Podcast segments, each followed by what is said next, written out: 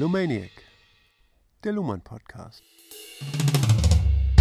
Herzlich willkommen zur 42. Folge. Hier ist Ulrike Sumfliet. Schönen guten Tag und mein Name ist Joachim Feldkamp. Wir senden heute aus einem Dreiländereck, hätte ich fast gesagt, nein, aber aus, aus ein, von einem Forstgut in Sachsen-Anhalt. Ja, Das liegt äh, im Nichts zwischen Leipzig, Halle Dessau, und Lutherstadt-Wittenberg. Lutherstadt-Wittenberg, ganz genau. Und Oh. Bitterfeld-Wolfen, das ist ganz dicht bei, das ist der nächste größere Ort. Mitten im Kohlenpott der DDR, könnte man sagen. Genau, haben wir in einen sagenhaften, zwar etwas verregneten ähm, Urlaub verbracht und uns großartige Städte angeguckt, muss man ehrlich sagen. Ja, großartige Städte haben wir gesehen. Also wir haben jeden Tag eine andere Stadt bewandert. Das hat äh, ganz toll Spaß gemacht. Ne? Und es ist auch hier überhaupt nicht kohlenpottig, muss man sagen, sondern es ist äh, wirklich fast wie in der äh, mecklenburgischen Seenplatte. Ne, man ist von Seen umgeben, es ist sehr viel Grün. Diese Anlagen sind alle weg. Ne? Renaturiert. Ja, genau. Ne? Und diese riesigen Krater, die diese Schaufel- und Eimerkettenbagger gerissen haben, das sind heute alles Seen, ne? die dann bis oben hin voll sind und wo sich wunderbare Natur wieder angesiedelt hat. Ferropolis, genau. Ferropolis, ja, genau. Das war eine schöne Besichtigung. ne? Da gab es einige Schaufelradbagger äh, zu besichtigen und einige Anlagen, die äh, eben noch nötig waren, um, um diese Schaufelradbagger zu betreiben, um das Ganze logistisch zum Laufen zu bringen. Diese Anlage liegt auf jeden Fall in der Nähe von Gräfin Heinichen. Das ist ähm, Ein ehemaliges Abbaugebiet. ein ehemaliger jetzt Abbauplatz. geflutet wurde, gibt es ein schönes Rohr zu sehen, durch das das Wasser getragen wurde. Genau. Und das Allerschönste ist, das ist jetzt ein Festivalgelände. Ja, genau. Ne? Da finden jedes Jahr Elektro- und Hip-Hop-Events statt und hier und da auch mal ein Autorennen. Und Und jetzt in Corona-Zeiten hat die Bundespolizei dort ein kleines Kurkonzert für Schulranzen gegeben. Seine Schulranzen-Benefits-Sammlungskonzert. aber wir haben nicht nur, sind nicht nur in der Gegend herumgepilgert, sondern wir haben auch ein paar philosophische Arbeitsgruppen gemacht und ein paar Grundlagen nachgelegt und äh, haben uns schön mit Hobbes beschäftigt und mit Rousseau und haben äh, ein wenig über den Staatsvertrag nachgesonnen und äh, ja, das, das kommt uns sicher hier auch nochmal zugute. Genau. Und der Zweck war, sich zu erholen. Und das ist jetzt die Überleitung. Ja, Zweckprogramme, wenn man erholungsbedürftig ist, fährt man nach Sachsen-Anhalt. genau, genau. Das Arbeitsprogramm, das starten wir hier so ganz langsam. Ne? Dann Let's Start, würde ich sagen. Wir sind im vierten Kapitel. Mhm, Wir sind auf Seite 195 im vierten Abschnitt genau, im Bereich ähm, Konditionierungen und Programmierungen. richtig. Also, gegenüber zu erwartenden Protesten und gegenüber allem, was die Juristen seit dem Social Engineering Approach am Anfang dieses Jahrhunderts und seit der Planungseuphorie der 1960er Jahre zu denken sich angewöhnt haben, ist Folgendes festzuhalten. Programme des Rechtssystems sind immer Konditionalprogramme. Nur Konditionalprogramme instruieren die laufende Verknüpfung von Selbstreferenz und Fremdreferenz. Nur sie geben der Umweltorientierung des Systems eine kognitive und zugleich im System deduktiv auswertbare Form. Der römische Formularprozess wurde mit der Weisung si paret eingeleitet. Das heißt so viel wie wenn man gehorcht oder so? Ja, wenn ich gehorche oder wenn ich, sag Dem ich mal, den, den Erwartungen entspreche, den, äh, den Normen. Den Anweisungen folge zum Beispiel. Ja. ja? Also so wurde der römische Formularprozess mit der Weisung eingeleitet, si paret. Das Gegenmodell der Zweckprogramme eignet sich zum Beispiel für Investitionsentscheidungen oder für Entscheidungen eines Arztes oder auch für Planungsentscheidungen einer Verwaltungsbehörde. Zweckprogramme lassen es aber nicht zu, die Tatsachen, die im Rechtsverfahren zu berücksichtigen sind, hinreichend zu limitieren. Für das Rechtssystem kommt eine Zweckprogrammierung nicht oder, wie wir gleich sehen werden, allenfalls im Kontext eines Konditionalprogrammes in Betracht. Ja. Zitat Ende. Ja, dieser Abschnitt, der beginnt mit, mit diesem Satz, der sich auf Social Engineering bezieht. Social Engineering ist sozusagen die Idee, dass man, äh, oder dieser Social Engineering Approach ist die Idee, dass das Recht eine äh, regulierende Funktion im Bezug auf die Gestaltung des Staates hat. Mhm. Ne, den mag das Rechtssystem unbestritten haben, aber ist, äh, ist das wirklich von Relevanz, wenn wir das in das Rechtssystem einbeziehen? Also das heißt also, wenn Juristen darüber nachdenken, ob dieser Zweck jetzt mhm. intendiert ist äh, oder nicht ne, und ob diese Überlegung eine Rolle spielt. Ne? Das negiert Luhmann ne, in diesem, äh, in diesem Abschnitt. Ja, ne? also der Steuerungsgedanke, ne? dass man die Gesellschaft steuern könnte durch Recht. Nee, das, das, das wird nicht negiert, sondern äh, zweifelsfrei ist es sogar so, dass das Rechtssystem äh, den Staat nachjustiert. Ne? Mhm. Ne? Und dass man, äh, das heißt also alles, was jetzt nicht im Sinne einer gewissen Gesetzgebung ist, ne? die Gesetze macht ja die Politik, nicht das Rechtssystem, ne? dass es dann äh, dafür sorgt, sage ich mal, dass, der, ähm, dass dieser Staat auf diesen Pfad kommt. Ne? Ja, und die Zwecke der, Poli der, Politik zu realisieren. Ne? Jetzt ist eine internalistische Perspektive des Rechtssystems gefordert. So. Und man muss sich fragen, ähm, spielt das für die Operationen des Rechtssystems selber eine Rolle? Mhm. Ne? Mhm. Diese, äh, dass bestimmte Zwecke verfolgt Verstehe. werden. Ne? Er stellt gegenüber die Differenz von Konditionalprogrammen und Zweckprogrammen ne? und sagt dann, dass das Rechtssystem oder ein System mhm. ist, was, äh, was sich an einem Konditionalprogramm ausrichtet. Und das, Aber nicht nach einem Zwecksystem. Ne? Genau, also wenn ich anmerken darf, er geht darauf ja im Folgenden noch viel äh, konkreter ein, mhm. geht es auch um Zeit ganz stark dabei. Ne? Also etwas Intentionalistisches ist ja mhm. in die Zukunft gerichtet, man hat eine Absicht genau. ja. und Absichten sind zusammenhängend mit Zielen, die immer in der Zukunft liegen. Ja, man Richtig. will etwas erreichen. Genau. Und das, was wir vorher gesagt haben, dieser, dieser, dieser Steuerungseffekt, würde ich eher sagen, den das Recht auch hat, keine Steuerungsabsicht, sondern ein Steuerungseffekt, der sich nachträglich beobachten lässt. Da haben wir wieder den Zeitunterschied. Ja, das ist äh, rückwirkend kann man feststellen, das Recht steuert auch gesellschaftliches Verhalten. Ja. Aber äh, das ist ja, hatten wir auch schon mal gesagt, das ist ja nicht die soziale Funktion des Rechts. Ja. Es lässt sich aber beobachten, dass es trotzdem stattfindet im Nachhinein. Ja, ganz ja. genau. Also es geht einmal um Zukunft und einmal um Rückschau. Ja. Die Zeit, die Perspektive muss man da, glaube ich, ganz stark auch auseinanderhalten.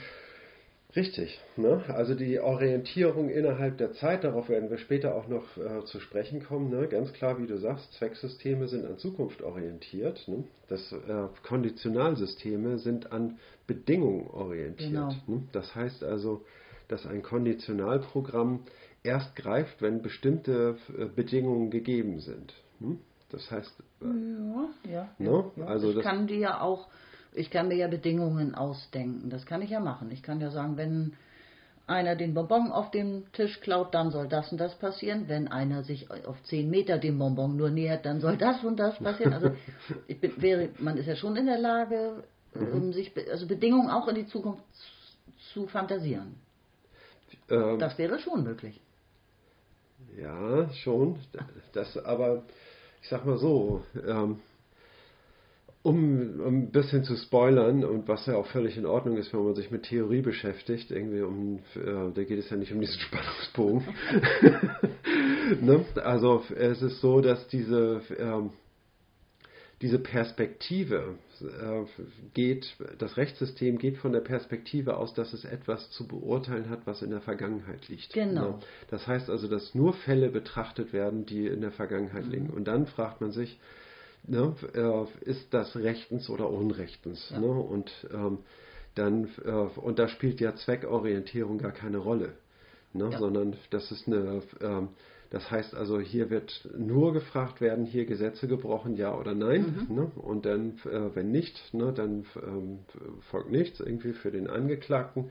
Ne? Im anderen Fall äh, folgt eine, eine Strafe sozusagen. Mhm. Das ist der, ähm, das ist die, Pers also die, Generalperspektive des Rechtssystems. Ja. Ne, dafür ist das Rechtssystem da. Ne, genau das zu tun, in die Vergangenheit ja. zu sehen und Fälle zu beurteilen. Richtig, ich glaube, das ist halt immer so wieder so verwirrend, dass Gesetze werden eben von der Politik erlassen, aber eben von Juristen, ja, oder durch rechtliche Beratung. Ne? Also ja. das liegt so nahe beieinander, dass man das gerne, also das ist schwierig manchmal, ist das auseinanderzuhalten. Ja, richtig. Ne? Also ja. weil, weil man da eben auch an Juristen denkt, die das tun. Genau, ja. Aber Politik und das sind zwei Systeme. Also er sagt ganz klar, diese ganzen Träume und es hat eine Planungseuphorie gegeben sogar in den 1960ern. Ja, ich stelle stell mir vor, dass das mit dem ähm, mit dem Wiederaufbau nach dem Zweiten Weltkrieg zu tun hat und dass man da äh, viele Dinge richtig machen mhm. wollte ne? und ähm, dass man da eine, äh, eine Euphorie ja. an den Tag gelegt hat, irgendwie wie so ein wie eine rechtliche Ordnung aussehen muss, ne? um ja bestimmte Ziele zu erreichen, irgendwie mhm. eine funktionierende Demokratie zu errichten und dergleichen mehr. Ja. Ne? ja, das, diese Planungseuphorie mag es durchaus gegeben haben. Ne? Sie kommt aber im Rechtssystem typischerweise nicht wirklich zur Geltung. Mhm. Ne? Die Politik macht die Pläne und setzt die Zwecke und die Ziele und verfolgt diese. Ne? Ja. Oder die Verwaltungsbehörde wird ja auch genannt, ja. die ja auch staatlich ist, ne? aber äh, ja. die eben ganz andere Ziele und Zwecke tatsächlich verfolgt, genau. nämlich politische Umsetzung. Richtig. Ne? Von, von, von, von, bereits beschlossenen Entscheidungen. Genau. Und das Rechtssystem macht eben etwas ganz anderes es nimmt diese Gesetze und äh, verurteilt danach, aber es überprüft auch diese Gesetze, sofern sie denn neu sind, ob sie äh, mit der Verfassung konform gehen oder mit dem Grundgesetz. Wir haben ja gar keine Verfassung, sondern nur ein Grundgesetz. Und ähm, ob sie damit ähm, konform gehen und äh, beurteilt eben auch das Treiben der Politik. Und daran kann man eben schon sehen, ne, wenn die, das Rechtssystem auch die Politik beurteilt und guckt, ob alles rechtens ist, ne, und die Politik aber die Zwecke setzt, das heißt, dass, äh, dass das Rechtssystem allein deswegen schon nicht irgendwie nach, diesen, nach denselben Zwecken ausgerichtet sein kann. Ansonsten bräuchte es diese Prüfung wohl nicht. Ne? Genau, und ich glaube, das haben wir in einer anderen Folge einmal schon gesagt, es gibt überhaupt nur zwei Programmarten, nämlich mhm. Konditionalprogramme und Zweckprogramme bei den gesellschaftlichen Funktionssystemen. Aha. Und die meisten sind Zweckprogramme. Er erwähnt ja hier die Wirtschaft mit äh, Investitionsentscheidungen. Ja, ja. ja, er hat die Behörden erwähnt. Er hat die ähm, Medizin erwähnt. Die Medizin erwähnt und in einer ja. Fußnote geht er auch noch kurz, ich glaube auf der nächsten Seite erst auch noch aufs Erziehungssystem ein. Das sind auch. Zweckprogramme, ne, dass dem Menschen das und das beigebracht werden soll, zu dem Zweck, dass er eben ein mündiger Bürger wird. Mhm. Ja, sind auch die Erziehung setzt sich Zwecke. Ja. Ja, Richtig. Die Erziehung selbst ist ein Zweck. Und das stellt im, im Rahmen der Systeme eine Ausnahme dar. Ne? Das ist jedenfalls in diesem Hinblick, ne? unter diesem Aspekt. Ne? Genau.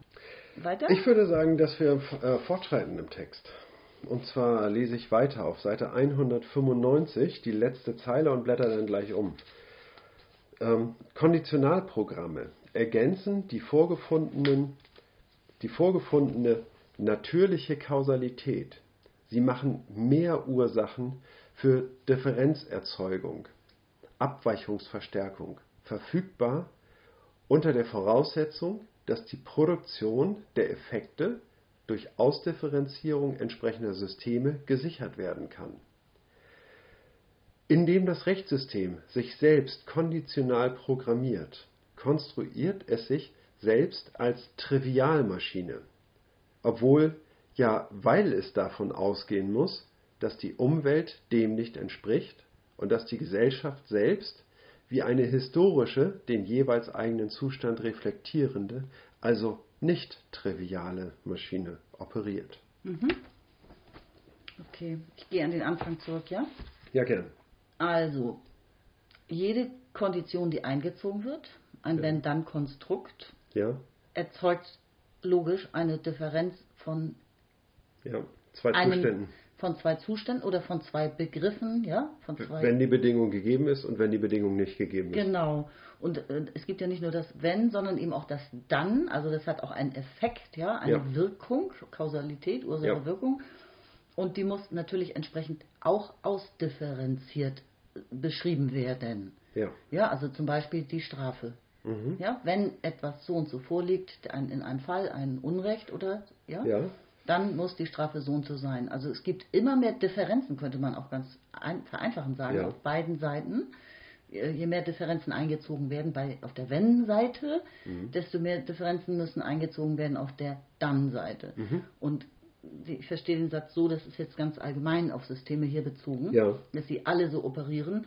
Sie müssen dann natürlich eine entsprechende Ausdifferenzierung in ihrem eigenen System sichern, also sich erarbeiten, zur Verfügung stellen für die Gesellschaft. Ähm, ja. Ja. Und ähm, wenn er jetzt sagt, weil ich bin darüber gestolpert vorher, ne? weil wir haben ja schon öfter gesagt, Trivialmaschine, nee, das Recht ist natürlich ja eigentlich keine Trivialmaschine. Natürlich ist es eine lernende Maschine, sie kann sich ja selbst beobachten, ne? ist ja zur Beobachtung zweiter Ordnung auch fähig und zur Selbstreflexion und so weiter. Ja. Deswegen bin ich darüber total gestolpert. Aber wenn man jetzt einfach nur davon ausgeht, dass gleiche Fälle gleich entschieden werden sollen, also Genau, das ist diese, das ist eine Trivialmaschine. Genau. Ne? Wenn, wenn derselbe Input hat denselben Output zur Folge. Ne? Wie bei einem Taschenrechner, wenn ich dieselbe äh, mathematische Aufgabe in den Taschenrechner eingebe, kommt immer dasselbe Ergebnis Ja. heraus. Ne? Und ungleiche Fälle werden eben entsprechend ungleich behandelt. Das ist ja auch wieder eine, eine Kondition. Wenn der Fall gleich ist, dann gleiche Behandlung und wenn ungleich, dann also Einzelfallbehandlung praktisch, individuelle, neue Entscheidung. Ja, das kann man nicht so einfach negieren. Ne? Also es kann auch die gleiche Wirkung haben, wenn die Voraussetzungen ungleich sind. Ne? Die gleiche Wirkung, aber nicht die gleiche Behandlung im Rechtssystem. Wenn du auf der Ebene von Fällen Ja, jetzt, also nicht ganz so abstrakt, sondern äh, auf der Ebene von Fällen dir das Ja. über, dieses konstruierst, ähm, die Konditionen, dann werden ja gleiche Fälle gleich und ungleiche Fälle ungleich behandelt. Ja, ähm, da, das ist ne- ein bisschen spitzfindig, wenn ich das jetzt so sage. Ne? Aber im Prinzip besteht die Möglichkeit, dass durch ein konditionales wird, äh, wird eine Wenn-Dann-Beziehung geregelt. Ne? Und jetzt geht es nur um das Dann. Ne? Und jetzt kann eine andere Konditionalbedingung dazu führen, dass, äh, ähm, dass das zu demselben Dann so. führt. Ne? Ja, okay. Und das ist der, da- das ist alles, was ich sagen wollte. Ne? Ja. Also man kann das nicht so einfach negieren, dass Ungleich auch Ungleiches zur Folge hat. Mhm. Ne? Das ist jetzt kein logischer Grundsatz. Ne? Okay, ja, okay. Gut, aber jedenfalls, das, ähm, ich, ich fand es irritierend, dass hier steht Trivialmaschine, weil wir ja mehrfach geschworen haben, das Recht ist natürlich keine Trivialmaschine an sich. Also sie ist beides, würde ich jetzt sagen. Ne? Sie ist eine lernende Maschine, Ja. ähm, aber sie arbeitet auf bestimmten Ebenen wie eine Trivialmaschine. Genau. Also ich würde sagen, das Rechtssystem konstruiert sich selbst als eine Trivialmaschine. Ne? Denn das ist, der, das ist genau ihre Aufgabe, nämlich eine, eine Konsistenz in der juristischen Entscheidung herzustellen. Ja. Ne? Und das heißt also, dass man das möglichst vorhersehbar, dass Fälle möglichst vorhersehbar beurteilt werden können. Wenn sie das nämlich sind, ne, wissen, zu, äh, wissen die Anwälte, bevor der Fall überhaupt verhandelt wird, wie der Prozess ausgehen wird und werden von einem Prozess abraten und, äh, und den, äh, ihren Mandanten äh, klar machen, irgendwie, das läuft ohnehin auf das und das hinaus. Ne? Sie sollten auf, die, auf das Angebot eingehen, Punkt. Ne? Und ähm, das heißt also, so sollte das Rechtssystem konzipiert sein, ne? dass man eigentlich schon vorher weiß, was dabei rauskommt. Das ist genau eine Trivialmaschine. Ne? Und so konstruiert sich das Recht und das ist auch gewollt so. Ne? Also auch wenn man es nicht genau weiß, wir haben ja auch in der letzten Folge, glaube ich, gesagt, natürlich weiß man nie, wie, das- wie das Urteil dann konkret ausfällt, ja, bis zuletzt. Mhm. Aber ähm, das ist ja diese gesellschaftliche Funktion, dass diese normativen Zukunftserwartungen stabil gehalten werden. Also Genau. Grund, auf grundlegender Ebene, ne, dass man weiß, ich, mein Auto wurde geklaut, ich kann klagen oder Ja. eine A- Anzeige aufgeben, wie auch immer. Also, Genau, wir können ja nochmal diesen einen Grundsatz irgendwie, was überhaupt die Aufgabe, die Funktion des Rechtssystems ist, nämlich die kontrafaktische Stabilisierung, Stabilisierung von... normativer äh, Verhaltenserwartungen. Wow, ganz genau. Aber nächstes Mal singen wir es noch schöner. Ja, das, das, wir können uns nochmal eine kleine Melodie dazu überlegen, genau. Das ist eine gute Idee. Und das ist, ist ja genau äh, das, was eine Trivialmaschine, eine Stabilisierung von Verhaltenserwartungen, ne? das ist ja quasi. Ne? Ja. Euro rein, Kaffee kommt raus. Zumindest nach einem Fußtritt. er spricht hier von einer Natur, ne? das heißt also, Konditionalprogramme er, ergänzen die vorgefundene natürliche Kausalität. Mhm. Ne? Was heißt, sie ergänzen sie, ja. In der Natur findet man ja auch, sag ich mal, die Natur ist gestaltet auch mit, als, ja, in Form von Naturgesetzen, jedenfalls mhm. nach unserem wissenschaftlichen Verständnis, ne, sehen wir die Natur als eine von kausalen Gesetzmäßigkeiten an. Ne, und zu diesen kausalen Gesetzmäßigkeiten, die durch die ja, Materie oder Energie, sage ich mal, äh, evoziert werden, ne, fügt jetzt das Rechtssystem neue Konditionale hinzu. Die aber nicht durch Kraft der Energie oder Kraft der Materie, sage ich mal, äh, verfolgt werden, sondern durch, eine, durch ein System hofft man, das sicherstellen zu können, ne? indem man sagt, also wir formulieren Bedingungen mit einem Wenn und Dann und dass dieses dann auch dann wirklich eintritt. Ne? Mhm. Also, also dass eine Strafe meinetwegen ja. auch wirklich vollzogen, vollzogen wird ne? oder ähm, ja, ein, ein Gerichtsurteil. Ne? Das muss man dann eben sicherstellen durch ein funktionierendes System. Mhm. Ne? Und das heißt also, und wenn das gelingt, dann hat man jetzt zu einer natürlichen Kausalität eine weitere Kausalität äh, hinzugefügt. Eine, ja, früher hätte man gesagt, eine sittliche Kausalität. Mhm. Ne? ne? Ein, ein, Rechtssystem, was dann eben von den Organen äh, des Staates vollzogen wird, exekutiert wird. Ne? So ist das zu verstehen mit der natürlichen Kausalität. Ja. Okay. Ja, ich habe fertig. Wir können fortfahren. okay. Schnabbel die Bach, ich mache weiter. Okay. Zitat Seite 196. Die Form des Konditionalprogramms ist eine der großen evolutionären Errungenschaften der gesellschaftlichen Entwicklung. Man findet sie bald nach der Einführung von Schrift in Mesopotamien. Also ungefähr 3000 vor Christus. So ist es, ja. ja? Ich glaube ja. Ne? Zweistromland, irgendwie, das ist da so Syrien, äh, Iran, diese Ecke. Ne? Mhm. Und da gab es eben schon Hochkulturen. Und Mesopotamien, äh, sagt man, das ist die erste Schrift, die es jemals gab, irgendwie, ne? Und zwar die Keilschrift, die man auf mit einem Holzkeil in feuchten Ton eingedrückt hat und den Ton hat man dann ja, entweder getrocknet oder auch gebrannt, ne, und, um das dann zu konservieren. Ne, und das war, gilt als die erste Schrift. Genau, und seitdem gibt es auch schon Konditionalprogramme. Also mhm. man findet sie bald nach der Einführung von Schrift in Mesopotamien. Und zwar in den divinatorischen Texten der Weisheitslehren. Das sind orakelnde, zukunftsvorhersagende Texte. Ja, genau, vorhersagenden Texten und Weisheitslehren. Genau, ja. ja und auch in medizinischen Texten und in juristischen Texten. Mhm. In einer sich rasch erweiternden Welt bieten sie, die Konditionalbedingungen, die Möglichkeit, sich Ordnung in der Form fester Kopplungen vorzustellen. Und dies gleichermaßen in Bereichen, in denen es nach heutigen Begriffen auf Wissen bzw. auf normative Regulierungen ankommt. Lange bevor es die Möglichkeit einer logisch erklärenden Rückführung von Aussagen auf Gesetze oder Prinzipien, lange bevor es diese Art von Zwei-Ebenen-Denken gibt, haben sich schon sentenzenartige Ordnungsgarantien in der Form des Wenn-Dann eingespielt, die einen Raum des Möglichen durchkonstruieren und von entsprechenden Experten gehandhabt werden können so kann es denn auch eine frühe Form von Rechtsprechung geben, die sich in dieser Weise auf eine vorausgesetzte Ordnung bezieht und sich, wenn man so sagen darf, durch Formähnlichkeit in einem allgemeinen Kosmos des Wissens legitimiert. Ja, sehr schön. Wahnsinn, oder? Ja, es ist toll. Ich es ist wirklich toll, was, was er hier herausarbeitet. Finde ich auch. Also Konditionalprogramme, sagt er, gab es schon direkt nach Einführung der Schrift. Aber wir, kenn, wir kennen jetzt, sag ich mal, diese Wenn-Dann-Beziehung vor allen Dingen aus wissenschaftlichen äh, Texten. Ne? Und, und wir sind es auch gewohnt, Wenn-Dann-Beziehungen zu hinterfragen.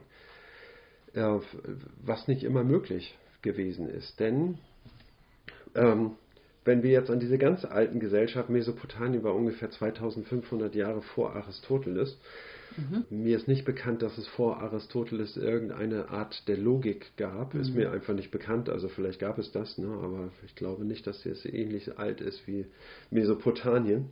Also so eine richtige Lehre, Logiklehre. Ne? Und trotzdem gab es Wenn-Dann-Beziehungen. Und das ja. waren dann eben solche Beziehungen wie, wenn der Hahn kräht auf dem Mist, dann ändert sich das Wetter oder es bleibt wie es ist. Ja, ja. Ne? Das ist so ein oder diese Bauernregeln, ne? also das ist jetzt ein Witz irgendwie mit dem äh, bleibt das Wetter wie ja. es ist, ne? aber äh, es gibt diese Bauernregeln, ne? die dann sagen irgendwie, ja, wenn am Siebenschläfer das Wetter kalt ist, dann wird es die nächsten sieben Wochen äh, kalt werden. Ne?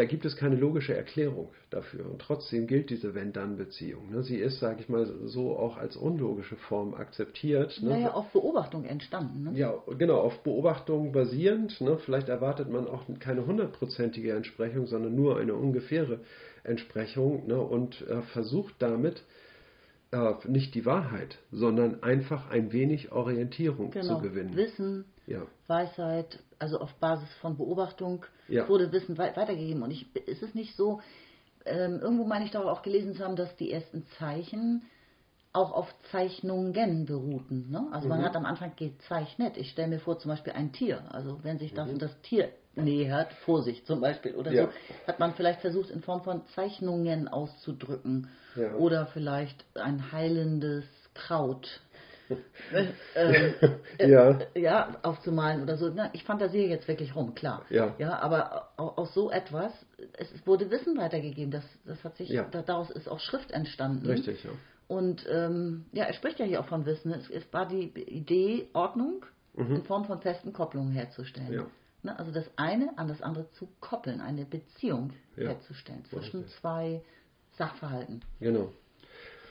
Ich finde, das passt auch besonders gut zu diesem äh, Bild von, von Mythos. Die vorreligiösen Gesellschaften oder vormonotheistischen ähm, Gesellschaften haben in der Regel so etwas wie ein, ein Mythos besessen. Und Mythen bestehen äh, eigentlich aus, man könnte sagen, aus Erzählungen, ne? die mhm. ähm, aus Ursprungserzählungen, sag ich mal, die den Anfang der Welt äh, erklären oder die, die Einteilung der Welt erklären und, ähm, und Protagonisten aus den verschiedenen Welten vorstellen, die Begegnungen haben, ne, die dann auf eine bestimmte Art und Weise ablaufen. In all diesen Geschichten, sage ich mal, sind vor, die haben Vorbildcharakter. Und wenn man meint, sage ich mal, in einer realen Handlung eine Sentenz aus, diesem, ja. aus äh, dieser Erzählung wiederzufinden, identifizieren zu können, ne, dann kann man aus dem Mythos, sage ich mal, eine, eine Folge mhm. äh, ableiten. Ne? Also das heißt also. Eine Sentenz ist ein Satz oder was? Ein ja, genau. Sentence? Ja, eine, ich, ich sag mal, ein Stück dieser Erzählung. Mhm. Ne? Ein Versatzstück. Ein Versatzstück. Mhm. Ne? Ähm, ähm, wenn man das meint, identifizieren zu können und äh, mit verschiedenen Merkmalen ja. in Übereinkunft bringen zu können, ne, dann ist es legitim, sage ich mal, diese und jene Folge auch anzuwenden mhm. darauf irgendwie, weil sich das aus dem Mythos so herleiten lässt oder so überliefert ist. Ne? Also das sind auch Wenn-Dann-Beziehungen, ne, die dann äh, ja, Orientierung in, in Situationen ermöglichen. Ja, genau ich meine, das ist auch modernes Storytelling, ist nichts anderes. Ne? Also das sind auch Analogien und Metaphern und ja. wir, äh, ausgesucht werden, also bewusst äh, kreiert werden ja heutzutage schon lange Helden, die bestimmte Zielgruppen spiegeln, in denen sollen wir uns ja wieder erkennen. Ja?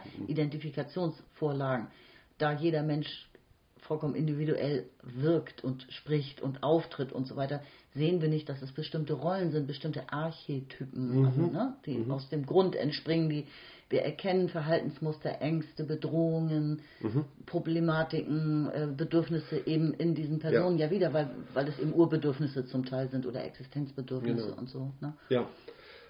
Ja, und ach so, ja, genau. Ich meine, das gibt es ja äh, quasi heute noch. Ne? Heute werden ja ähm, Horoskope in Zeitschriften gedruckt, die öffentlich verkauft werden dürfen. Naja. Und Ich glaube, die Konjunktur der Horoskope ist ziemlich vorbei. Nein, nein, ich will nur sagen, dass eben auch Horoskope ja oft ähm, solche Konditionales enthalten, ne? dass sie ähm, ja die Zusammenkunft von irgendwelchen Aszendenten und so ne, bedeutet, dass heute irgendwie das und das passieren wird und sie sollten das meiden. Ne? Das, darin ist ja auch eine Kondition ähm, ein- so was Konditionales Ja. enthalten, ne? was, ähm, und was in keinster Weise mit Logik oder irgendwas äh, Wissenschaftlichem Stimmt. erklärt werden kann. Ne?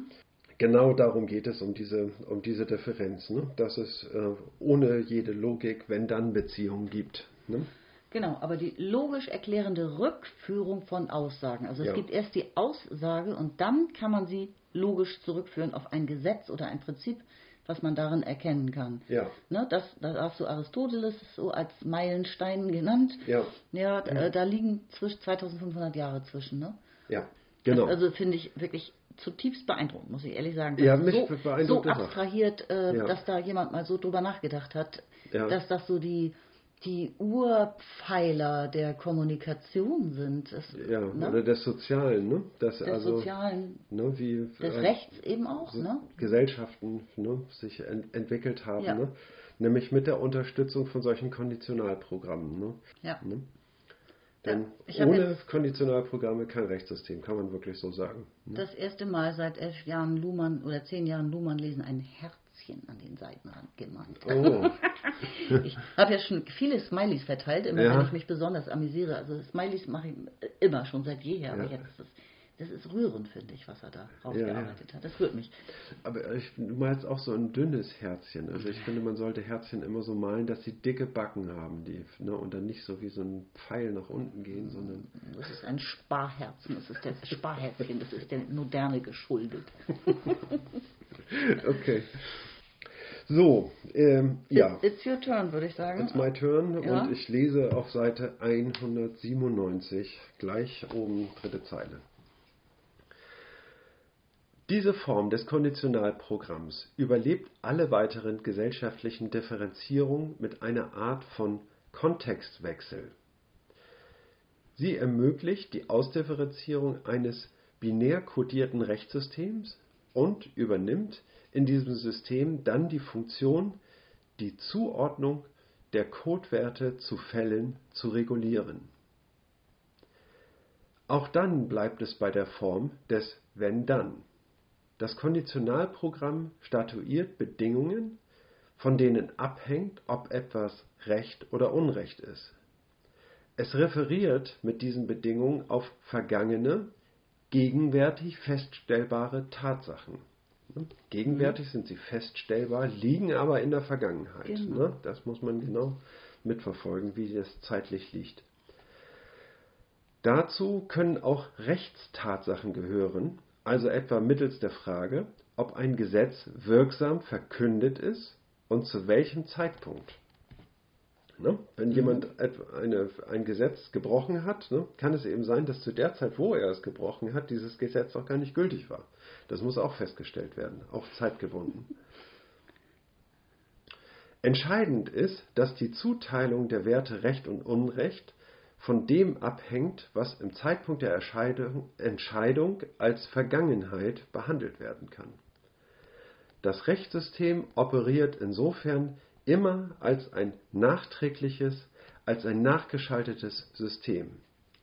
Das schließt nicht aus, die Zukunft im Blick zu behalten. Und es kann dies auch nicht ausschließen, denn Zeit ist, zumindest nach neuzeitlichem Verständnis, immer die Einheit der Differenz von Vergangenheit und Zukunft. Es gibt eine vorausschauende, prophylaktische Rechtsberatung, etwa bei der Formulierung von Gesetzen und Verträgen. Aber dann wird Zeit modo futuri exacti in Anspruch genommen. Das heißt, man stellt sich vor, wie ein Rechtsstreit, der mit Bezug auf den Text in Gang gebracht sein wird, entschieden werden wird und versucht dann, die Konditionierung für diese Entscheidung im Voraus festzulegen. Ja, wir haben das im Grunde schon besprochen, ne? Diesen Unterschied, also das ist schon angedacht auf jeden Fall. Ja. Diesen Unterschied zwischen nach nachgeschaltet, zeitlich nachgeschaltet Mhm. operieren. Dafür ist das Rechtssystem da. Das Rechtssystem ist nicht dafür da, vorausschauend in die Zukunft eben Gesetze zu machen, ja, Genau. äh, um zum Beispiel die Gesellschaft zu steuern. Ja. Das kann die äh, Politik gerne Ja. versuchen. Das Rechtssystem kann immer nur zurückschauen. Und gleichzeitig ist es so, ähm, dass was hat er hier? Das, also der letzte Satz, der ist interessant. Äh, die Zeit wird modo futuri exacti in Anspruch genommen. Das kenne ich nicht, irgendwie diese Formulierung. Ich nehme mal an, dass das einer, einer gewissen Zeitlogik entstand. Ja, aber, aber ich bin auch, Ja. ich bin auch auf dem Holzweg, weil äh, dieses, äh, der, Letz-, die letzten Sätze beziehen sich ja wieder auf die Formulierung von Gesetzen im Rechts, äh, im politischen System, ja? Mhm. Ja. oder auch auf Verträge. Also er, er formuliert schon ganz amüsant, wie Menschen denken könnten, wenn sie ein Gesetz formulieren und sie stellen sich vor, in Zukunft tritt der Fall der Verletzung des Gesetzes ein, Mhm, dann könnte genau. dieses Gesetz so und so wirken. Also Ja. das nennt man ja Advocacy irgendwie, dass man, man schreibt Gesetze also auch mit, eventuell als Lobbyist, ja, oder die Ja. Juristen im Bundestag machen es selbst. Ähm, man versucht, und das ist hochgradig fragil, in die, eine Wette in die Zukunft aufzustellen, was passieren könnte. Ja. Man weiß noch nicht mal, ob das Unrecht sich ereignen wird. Ja, Ja. Also ich hatte jetzt tatsächlich mal als Beispiel, habe ich an Corona gedacht, das ist jetzt eine Phase von mehreren Jahren und das haben ja weltweit alle Gesellschaften erlebt, dass die Politik ja ständig Gesetze erlassen musste, wie zum Beispiel bestraft werden sollte oder also welche Regeln gelten sollen. Ja. ja und äh, es war ja, es ist in jedem Zeitpunkt nicht absehbar, wie sich so ein Virus zum Beispiel entwickelt oder wie die Folgen von so einer Entscheidung sein werden, wenn nicht unterrichtet werden darf oder Geschäfte geschlossen werden müssen. Solche Beispiele. Und das steht für das, was er hier beschreibt. Ne? Man stellt sich vor, ähm, wie entschieden werden wird dann im Rechtssystem, wenn jemand dagegen verstößt. ja. Und man Also versucht die Konditionen im Voraus festzulegen. Also das sind Wetten auf die Zukunft. Ja, kann man sagen. Also Wetten sind es eigentlich nicht. Ne? Also für das, ähm, es liegt nichts daran, ob dieser Fall eintritt oder nicht. Ne? Sondern das wäre ja eine Wette. Ne? Das heißt also, irgendwann in Zukunft wird entschieden, ob Eintracht Frankfurt oder Hertha BSC gewinnt. Ne? Und darauf kann man wetten. Aber irgendwann wird es entschieden und der Tri Fall tritt ein.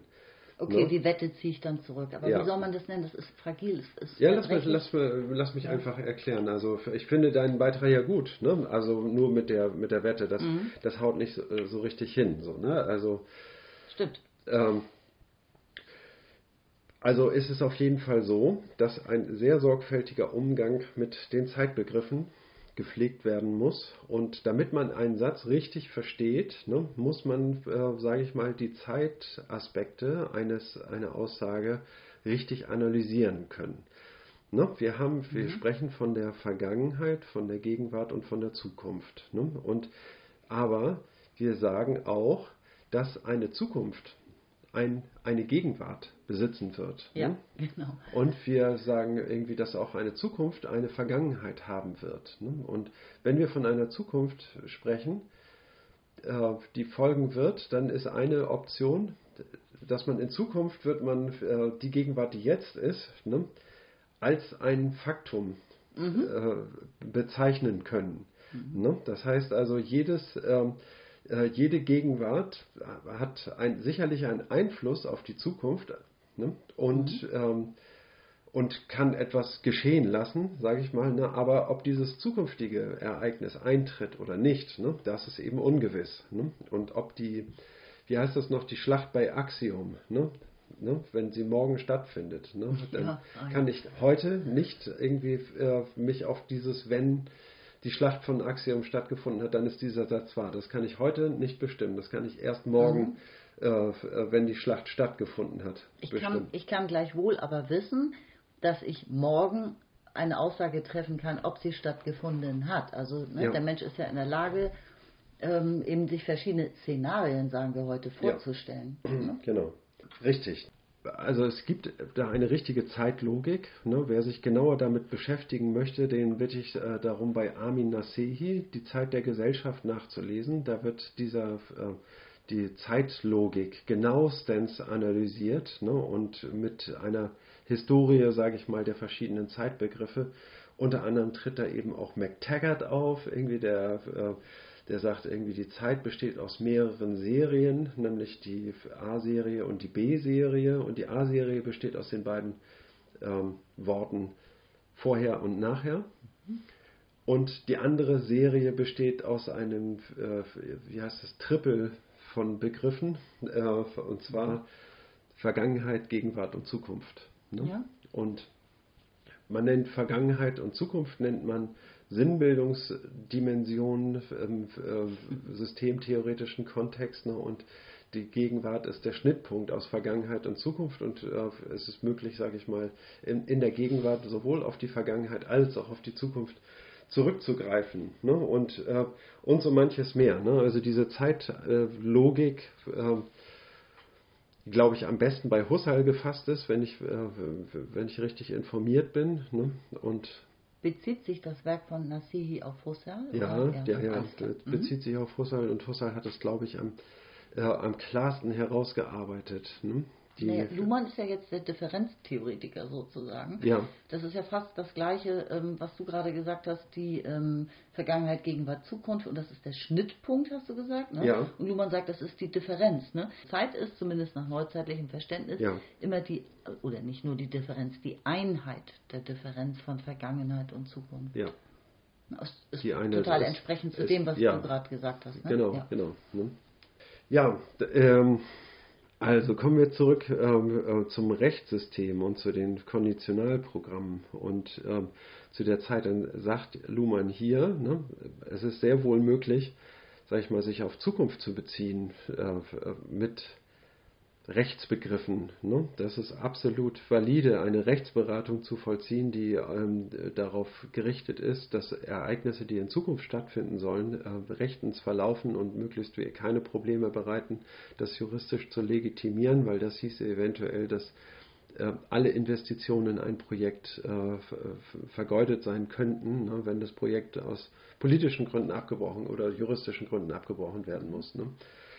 Ne, um da Rechtssicherheit zu gewinnen. Aber es ist immer darauf ausgerichtet, ne, dass man wieder auf konditional ist. Wenn ein bestimmter Fall eintritt, ne, dann äh, hat das gewisse Konsequenzen. Ne? Und damit beugt man, sage ich mal, irgendwie eine, eine rückwärts gerichtete Perspektive auf. Ne? Wir sprechen immer von einem Wenn, mhm. ne? und das heißt, und das beruft sich auf Tatsachen, die in der Vergangenheit liegen. Ne? Und, ja, sehr gut, das ne? ist und, schön. Ne, Tatsachen können nicht in der, in der Zukunft liegen, auf ja, die ich mich beziehe. Ne?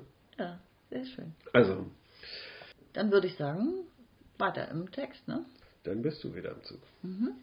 Seite 197.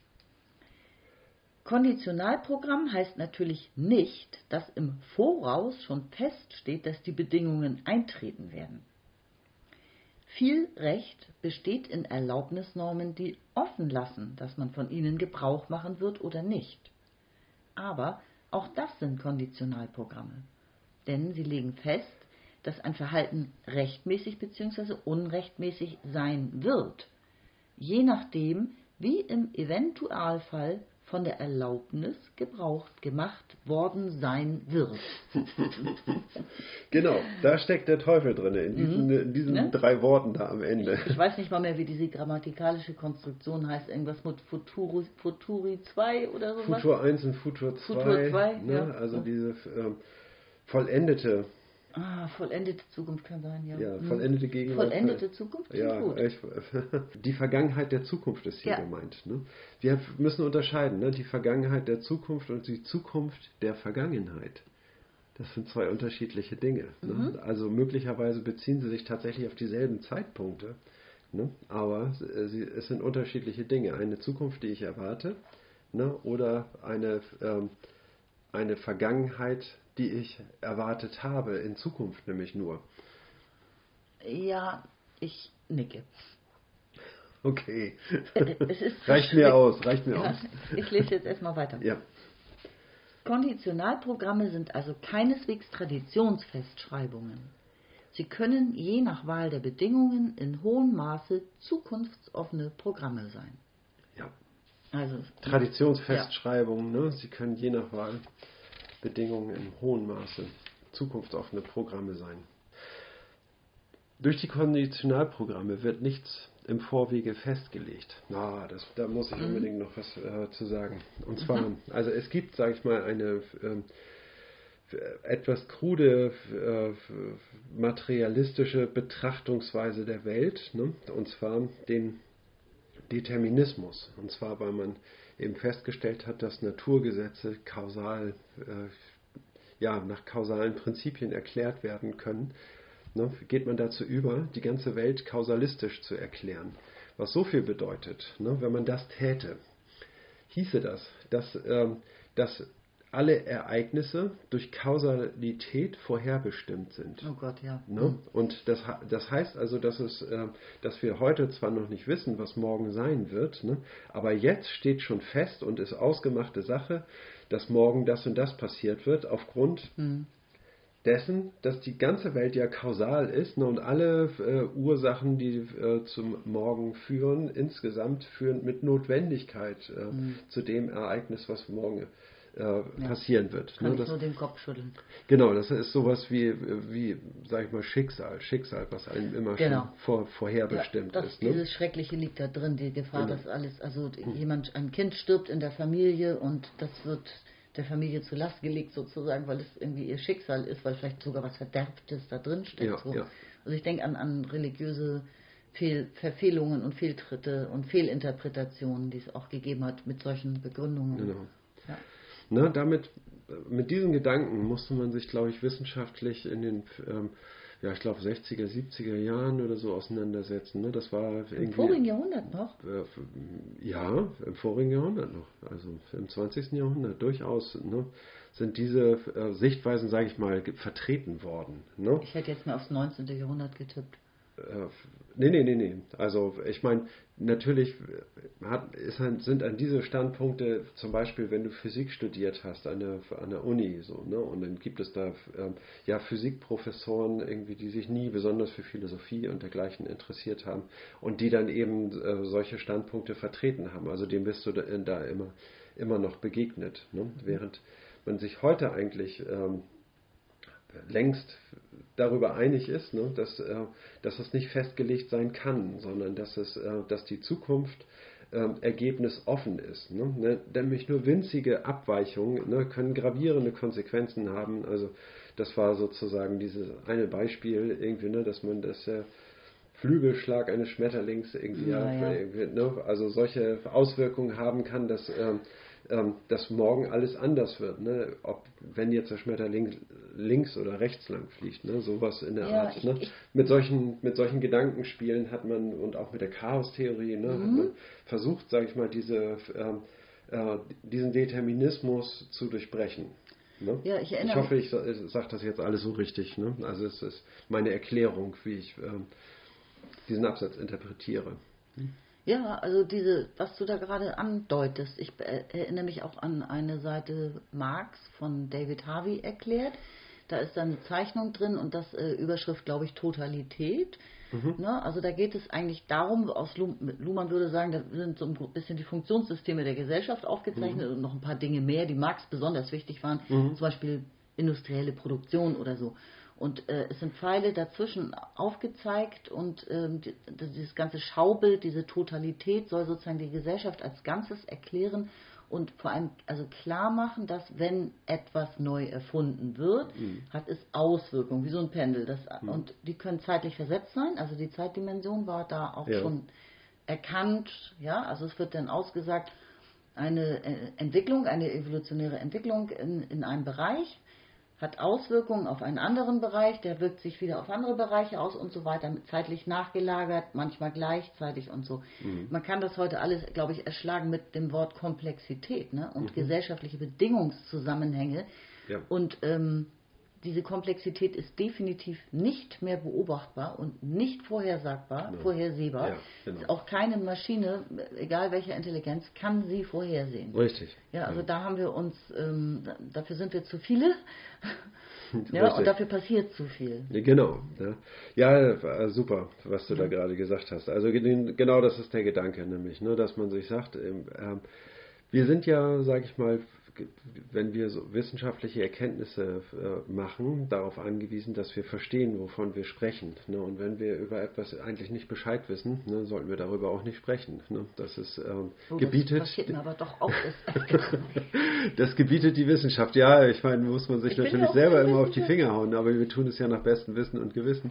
Ich will nur sagen, ne, ein Determinismus, ne, selbst wenn es so wäre, ne, wäre, sage ich mal, um es nachzuweisen, ne, dass die Zukunft ausgemachte Sache wäre, so derartig komplex, dass uns ein Beweis niemals gelingen könnte, ne, mhm. weil wir niemals alle Bedingungen, die zu einem Ereignis führen, berücksichtigen könnten. Dafür wäre das Denken auf Deutsch gesagt viel zu langsam ja. und ne, und ähm, die Aufgabe wäre viel zu komplex ne, und wenn, selbst wenn uns der Nachweis gelänge, es wäre niemals ein praktikables Wissen, irgendwie diese, äh, davon auszugehen, sondern wir sind von diesen Vereinfachungen, ne, die äh, über eine einfache Gesetzmäßigkeit zu einem bestimmten Ergebnis führen, sind wir abhängig. Ne? Ansonsten ist es ja nicht praktikabel.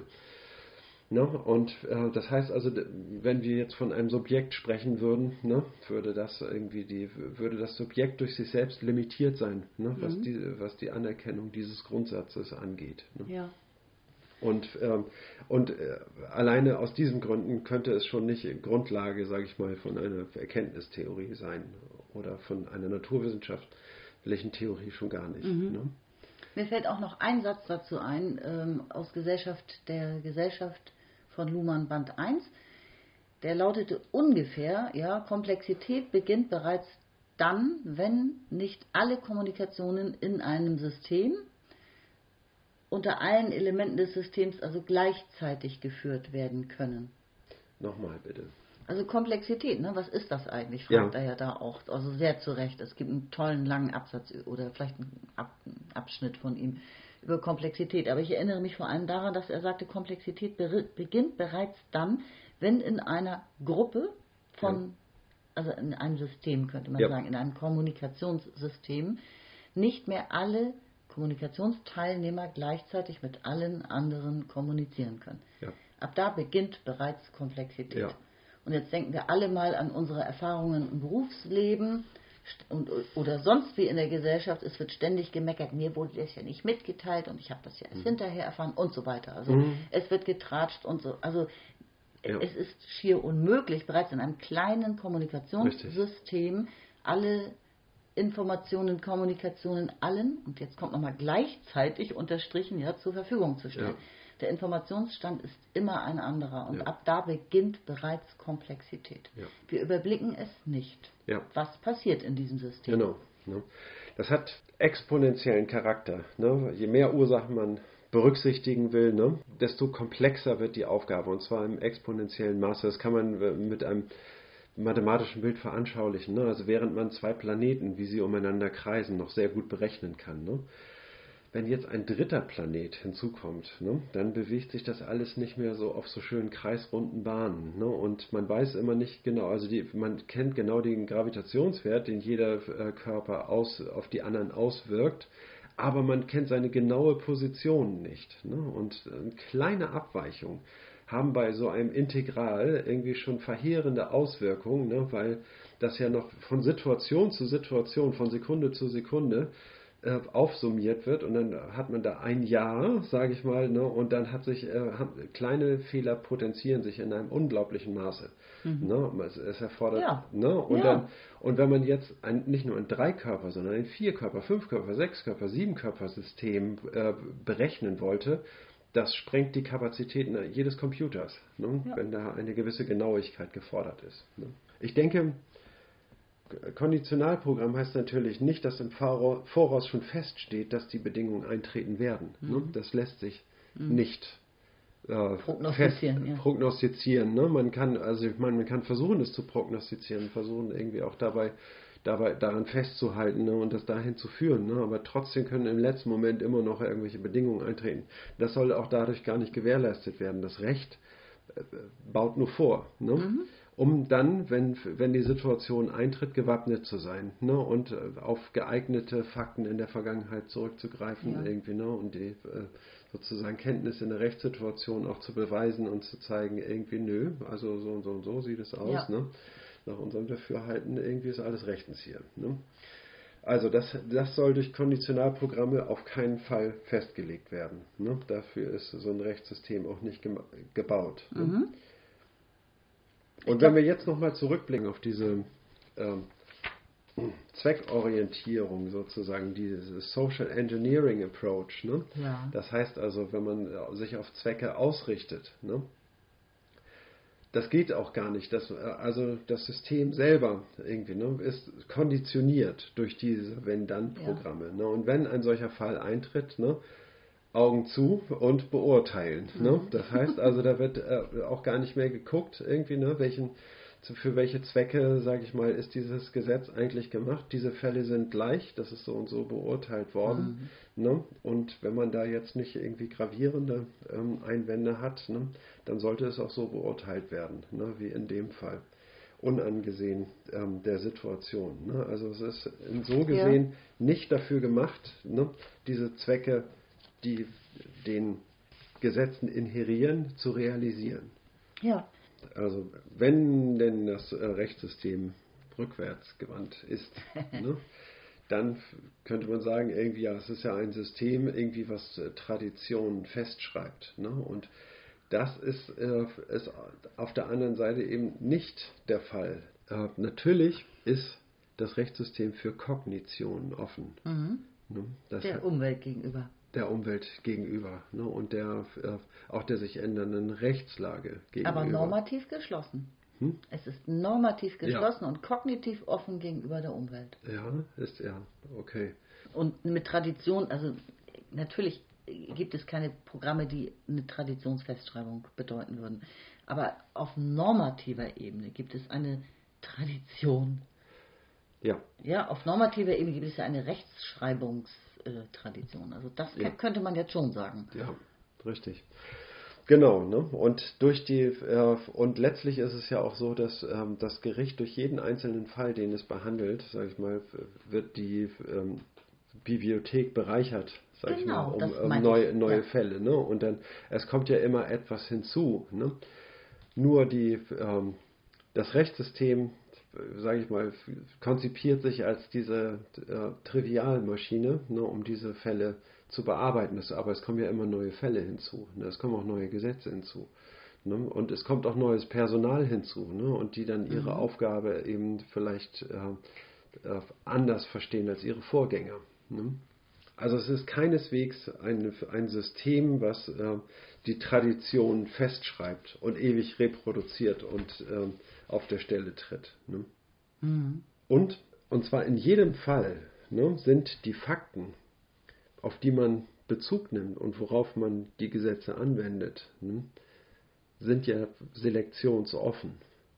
Ne? Das heißt also, mhm. bei, bei jedem einzelnen Fall äh, werden ja die Fakten neu definiert, ne? die für das Gericht jetzt relevant sind. Ne? Und dass in dieser Selektivität, sage ich mal, liegt eben auch eine ähm, eine äh, Wandlungsmöglichkeit. Eine Wandlungsmöglichkeit, ja. richtig. Ne, welche, mhm. ne, auf welche Gesetze angewendet werden und wie ja. sie angewendet werden. Aber so auch weiter. diese Wandlungs- und Selektionsmöglichkeit unterliegt Normen, rechtsinternen Normen. Ne? Ja. Also es könnte nicht plötzlich ignoriert werden, dass da eine Blutlache auf der Straße war nach nein, dem nein, Auffahrunfall. Nein. Ne? So.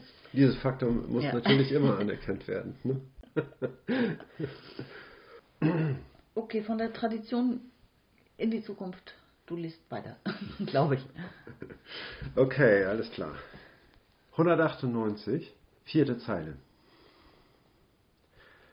Durch die Form des Konditionalprogramms ist nur ausgeschlossen, dass künftige, im Zeitpunkt der Entscheidung noch nicht feststehende Tatsachen bei der Entscheidung zwischen Recht und Unrecht den Ausschlag geben. Genau das ist die Form, in der Zweckprogramme sich festlegen. Die neuzeitliche Subjektivierung des Zweckbegriffs hat allerdings zu einer Simplifikation geführt, die dringend der Korrektur bedarf, denn anders werden die Vorbehalte gegenüber der Einführung von Zweckprogrammen ins Recht nicht verständlich. Die Simplifikation besteht darin, dass Zwecke nur noch als gegenwärtige Vorstellungen, Intentionen angesehen werden, in polemischer Abwendung von der alteuropäischen oder aristotelischen Tradition der Zwecke (tele) als Endzustände einer Bewegung und damit als von der Bewegung her gesehene Zukunft gedacht hatte. Dass diese naturale Zweckkonzeption ersetzt werden musste in dem Maße, als die gesellschaftliche Evolution die Zukunft für mehr Möglichkeiten öffnete, ist leicht einzusehen. Die daraufhin akzeptierte Form des intentionalen Zweckbegriffs wird aber ihrerseits den Komplexitäten der Zeitdimension nicht gerecht. Sie erfasst sie nur aus einer Perspektive, indem sie den Zweck als gegenwärtigen Zustand eines eines zweckorientierten Systems beschreibt. Das hatte unter anderem den Vorteil, dass man Zwecksetzungen im Unterschied zur Tradition als wählbar, also als kontingent darstellen konnte. Mit dieser Intentionalisierung oder Mentalisierung des Zweckbegriffs verdeckt dieses Konzept jedoch die Differenz zwischen gegenwärtiger Zukunft und künftigen Gegenwarten. Und diese Differenz wird immer wichtiger in dem Maße, als das Fortschrittvertrauen und mit ihm das Vertrauen in zweckrationale Problemlösungen schwinden.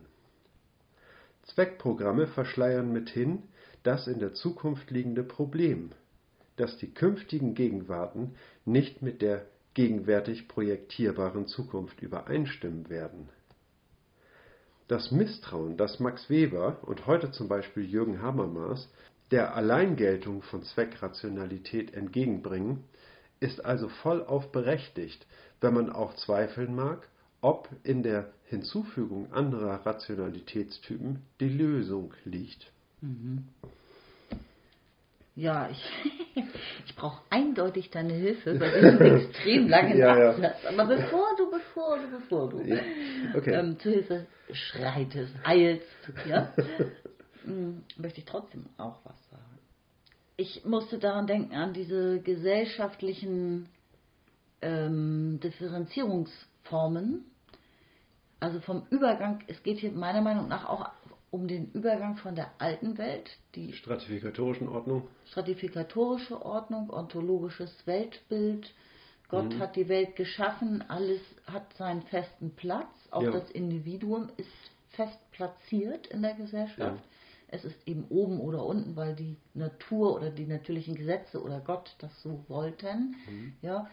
Und hin, also das war ja nicht wählbar. Ja. Da, darauf will ich hinaus. Das gab, mhm. Es gab keine Option, das ja, richtig, auszuwählen. Ja. ja. Das war von, von Geburt an so gegeben, alles, ja, auch der eigene Platz auf Erden. Äh, hin in einen, in, also eine Übergangszeit gab es natürlich über mehrere Jahrhunderte in eine funktional differenzierte Gesellschaft, wie wir sie heute haben auch. Ja. Heute ist das praktisch abgeschlossen, in der alles wählbar ist und in der es ähm, Systeme gibt, Funktionssysteme wie das mhm. Recht gibt in der man eben wählen kann. Also das, mhm. das steckte da irgendwie auch auf jeden Fall ja, mit drin, absolut ja, richtig, unter anderem. Ja. Genau. Ne, und ähm, kannst gerne auf die 400 anderen Punkte ähm, jetzt nach und nach ja, nochmal okay, eingehen. Alles also, klar. Telos ist mir auch klar, ähm, so ein Endziel, ja. Genau. Was, also, wie man sich die Welt mal gedacht hat, aber. Ich fasse mal zusammen. Ne? Luhmann sagt irgendwie, dass der Zweckbegriff sag ich mal, in modernen Zeiten ganz und gar auf, den, auf das Subjekt übertragen wurde. Ne? Und das heißt, ja, das Subjekt setzt sich Zwecke ne, und sucht durch Bestrebung und mhm. Fleiß, sage ich mal, diese Zwecke zu erreichen. Ne? Das ist der Zweckbegriff, den es, sage ich mal, nach Kant der gängigste äh, war. Okay. Und ähm, und offenbar ist es für Aristoteles, den ich nicht studiert habe und nicht allzu gut kenne, ne, sondern der nur immer wieder aufgetreten ist in den Schriften, die ich gelesen habe. Und deswegen habe ich dann doch ein bisschen ähm, Aristoteles gelesen. Aber nicht so systematisch. Und da gibt es das Telos. Und Mhm. das Telos ist nicht an das Subjekt gekoppelt, sondern, ne, äh, das heißt also, etwas befindet sich in Bewegung und es bewegt sich zu seinem natürlichen Ort. Mhm. In diesen Verlauf ist auch der Zweckbegriff eingebettet und eben auch der Mensch, sage ich mal, der sich in diese Zwecke, sage ich mal, einklingt und Ja. diese befördert. Ein, ne? einfügt. Ja, er fügt sich Ja. in, diese, in diese Ordnung ein. Aber er hat dabei nicht das Gefühl, sag ich mal, dass er die Natur gegen den Strich bürstet, sondern er schaltet sich ein in das Geschehen ne, und folgt nach wie vor natürlichen Gesetzen, so, so in der Art. Er ist ja ein Teil dieser Natur. Genau. Ne? Und der Gedanke, dass man die Natur ändern kann, der ist erst sehr spät aufgetreten. Ne? Ich würde sagen, also, also ich meine, dass man die Natur kritisieren kann. Ne? Ach, wie schön wäre es, wenn der Fluss jetzt nicht da links lang flösse, sondern, Oh, sondern schön. da rechts. Flösse. Oh, ich höre sowas gerne. Ja, Sehr selten. genau. Das heißt also, da kommt dann sowas auf wie die äh, Landschaftsgärtnerei, die darin besteht, eben ähm, Landschaften selber zu kreieren ne, und tolle Parks anzulegen, ne, die dem äh, menschlichen Auge schmeicheln und ihn mit in irgendwelche Sehnsüchte hinein transportiert. So, ne? Und erst mit solchen Gedanken, sage ich mal, wird die Wirklichkeit mit der Möglichkeit, sage ich mal, angereichert, dass es ja auch alles anders sein könnte. Und dieser Gedanke, dass alles anders sein könnte, ne, der spielt mit dem Fortschrittsgedanken eine wichtige Rolle. Das Ne? bist du ungefähr so im 18. Jahrhundert oder nee, 16. Jahrhundert? Ja, ja, absolut. 16. ne? vielleicht auch schon, ne? Ja, 18. Jahrhundert, 19. Jahrhundert, ne? also, ähm, also 17.. viel früher, Bisschen 17. früh, oder? Du bist bei der industriellen Revolution sogar schon, oder? Ja, Romantik, ne, es spielt äh, dabei eine Rolle. Und ähm, ja, ich, also ich will mich da auch gar nicht so festlegen. Ich bin jetzt nicht der, so der Geschichtsforscher, sondern nur derjenige, der das so ein bisschen rezipiert hat und äh, versteht, was Luhmann sagen will, sage ich mal so. Ne? Hoffentlich richtig. Na, auf jeden Fall äh, wird die Welt angereichert mit neuen Möglichkeiten. Ne? Es Ja. gibt neue Möglichkeiten und die Wirklichkeit ist nur eine dieser Möglichkeiten, die äh, real geworden ist. Ne? Und äh, an deren Stelle sind viele Möglichkeiten, wie es noch hätte sein können, ausgeschlossen worden, zuvor schon. Ne? Aber das ist ja vielleicht noch reversibel. Ne? Also möglicherweise können wir ähm, Realitäten, die wir vermissen, einholen und sagen und setzen uns das zum Ziel. Ne? Wir gründen eine, eine ganz tolle Stadt und wir machen alles richtig, so dass es blüht und dass es allen gut geht dort. Ne? Und nur zufriedene Bürger und so weiter. Ne? Das heißt also, das kann man sich ja zum Ziel setzen ne? und damit, äh, sag ich mal, die Welt mit neuen Möglichkeiten konfrontieren. Ne? Und das ist der ähm, äh, ein, ein neuer Aspekt, ne, der hinzukommt und der jetzt eben, Er kritisiert das ja ganz stark, ne? diese Subjektivierung des. das kommt gleich, Ja, ne? okay, da, da, mhm. da komme ich jetzt zu. Ne? Und Luhmann kritisiert jetzt an, an dem neuen Zweckbegriff, der an das Individuum oder an das Subjekt gekoppelt ist, ne, dass ein bestimmter Aspekt äh, außen vor gelassen wird. Nämlich, dass die Zukunft nicht vorherbestimmt ist, ne, sondern dass sie, ähm, dass sie äh, gewissermaßen offen ist ne, für das, was sein wird. Ne? Und wenn ich Zwecke setze, ne, dann ist es, ähm, dann tue ich so, als seien diese Zwecke schon real, als sei nur noch die Zeit noch nicht da. Ne? Und ich bräuchte eigentlich nur auf die Zeit zu warten und dann würden sich auch die Zwecke realisieren. So ist es ja gar nicht, ne? Sondern, sondern das äh, am Ende, sage ich mal, wird es anders sein, als so, wie man es sich vorgestellt hat. Ne? Man wird irgendwie äh, die, vielleicht die Dinge alle anders betrachten. Auf jeden Fall wird es anders sein, als man sich es vorgestellt hat. Ja, okay. Also äh, als Frage oder als Vermutung, ja, die wirst du mir ja gar nicht zufriedenstellend beantworten können, aber ich kann mir vorstellen, da die alte Welt mit dem göttlichen Welt, aus dem göttlichen Weltbild geformt war, das Ja. Denken, gab es eben eine Übergangszeit. Man kam, man, man kam aus diesem alten Bild heraus, so langsam. Das ist ja ein Prozess über Jahrhunderte gewesen Ja, ja. und konnte das noch nicht ganz ablegen. Also man hat diese Telos-Idee noch in sich gehabt, aber schon die Idee, des Individuums wurde immer stärker, Mhm. was jetzt auch auf den Sozialvertrag, die Ideen des Sozialvertrags und dann die Menschenrechte und so weiter, daran kann man das ablesen, so ab dem 16. Jahrhundert, aber hat, hat, hat das gemixt sozusagen, die neuen Ideen äh, immer noch Ja. vermischt, also man war noch nicht in der Lage, Ja, ja. sie zu Ende alleine also zu, zu ähm, separieren, ja? Also man kam noch zu sehr aus dieser alten Idee heraus, dass alles einen Zweck haben müsste. Weil die Kirche das ja eben, also in Europa auf jeden Fall ja über Ja. Jahrhunderte, Jahrtausende gepredigt hatte. Ja, Das könnte ich mir so, das ist eine Vermutung, ne, dass das damit auch zusammenhängt, dass das, Natürlich, also das Neue entsteht immer aus der Auflösung und Rekombination des Alten. Ne? Das kann man sagen. Ne? Und Ja. dann, das heißt also, dazu muss man sich ein wenig mit Medientheorie, sage ich mal, auseinandersetzen, um ähm, das äh, genau zu verstehen. Ne? Aber so ist es. Aus der Tradition ergibt sich das Neue. Ne? Nur eben nicht zwangsläufig. Denn ich habe ja die Möglichkeit, was für Sachverhalte ich äh, auflöse und, und rekombiniere. Ne? Und äh, was ich da tue, das ist ja mir überlassen. Ne? Und dieses Bewusstsein steigt. Der Mensch irgendwie äh, fängt an, also wie wir bei Rousseau äh, gerade gelesen haben, dieser äh, Aspekt der Freiheit ne? und der Selbstbestimmung ne, spielt dabei eine, eine wichtige Rolle. Ne? Es ist Genau. mir, mir freigestellt, sage ich mal, wie ich ähm, meine eigene Situation beurteile, was ich als eine Handlungsnotwendigkeit ansehe und welche Möglichkeiten ich mir vielleicht aufschließe durch, äh, mein, äh, durch mein Streben, sage ich mal. Ne? Das liegt alles im Subjekt und das Subjekt ist frei.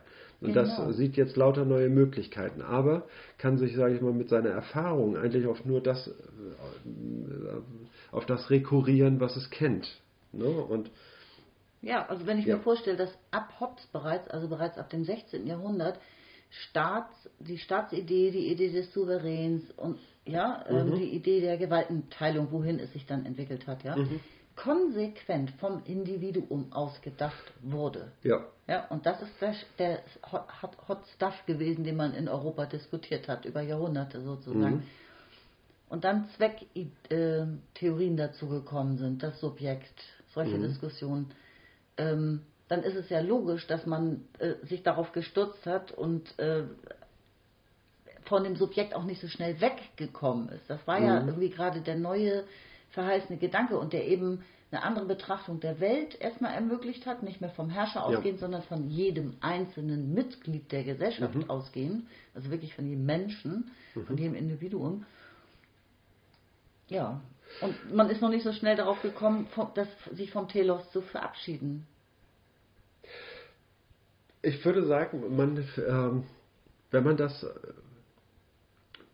Luhmann baut das, die Argumentation so auf. Er sagt, dass, ähm, dass dieser Zweckbegriff, der hat seine Bedeutung gewandelt. Ne? Und Ja. jetzt werden, wenn jemand Zwecke angibt, ne, wird, äh, wird er beim Wort genommen. Ne? Und diese Vorstellungen, die er äußert, werden, sage ich mal, wie Fakten behandelt. Ne? Ja. Dabei sind es keine Fakten, Ja. sondern es sind äh, Projektionen in die Zukunft. Ne? Mhm. Und was dabei kategorisch vergessen wird, ist, dass die Zukunft keine ausgemachte Sache ist, Mhm. ne? sondern dass die Zukunft garantiert eine andere sein wird Mhm. als das, was er si- sich zum Zweck gesetzt hat. Ne?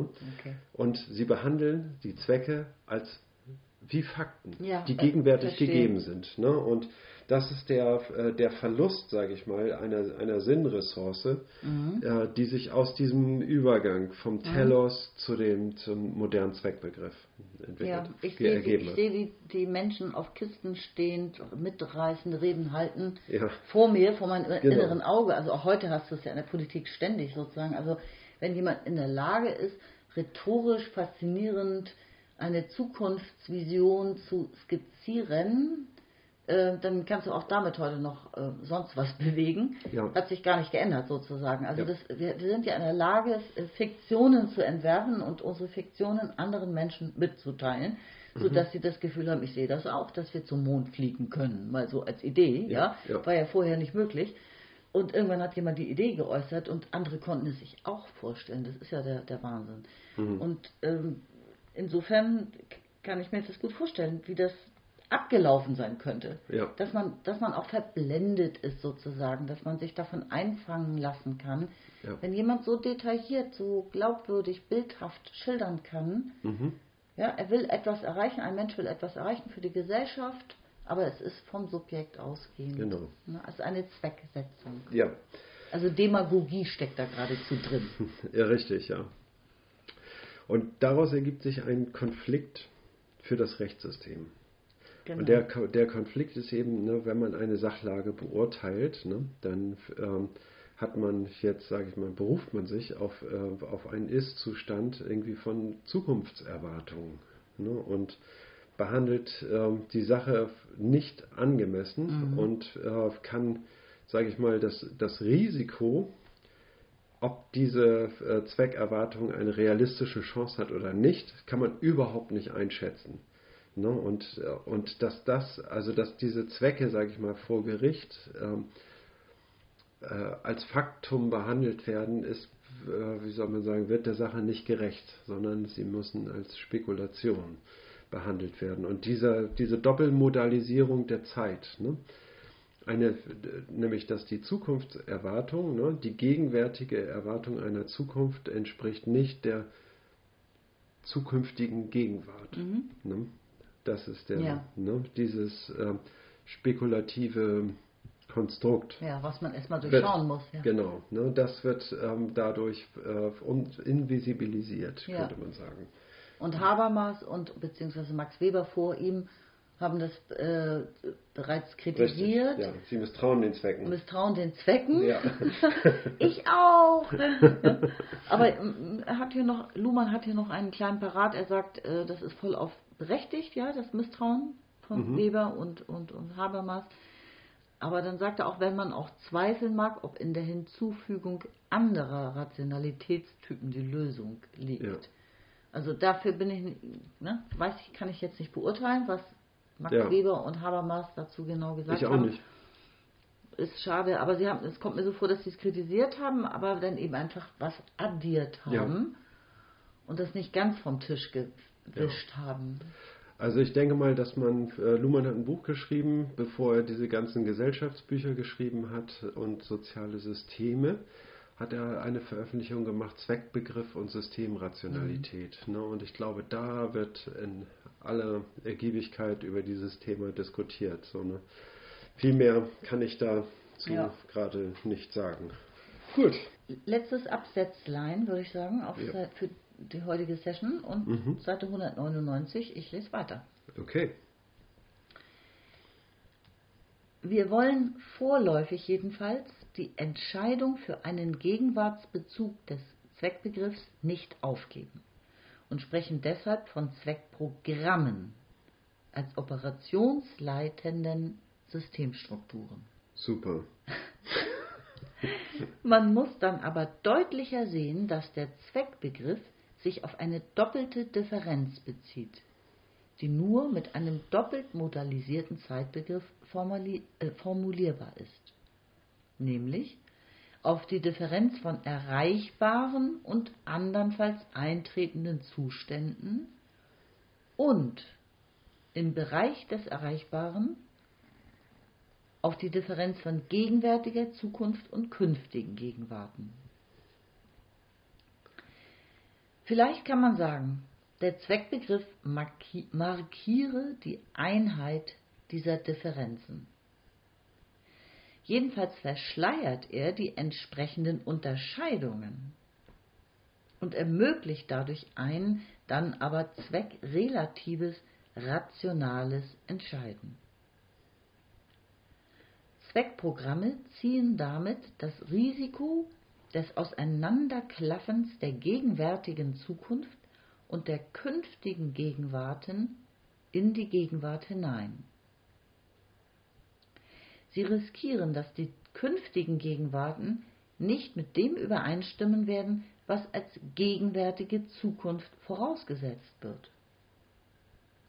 Zum Ausgleich dieses Risikos dienen Instrumente wie ein laufendes Nachsteuern, Reservenbildung Liquiditätsrücklagen oder Sicherheitspräferenzen bei der Wahl zwischen Alternativen.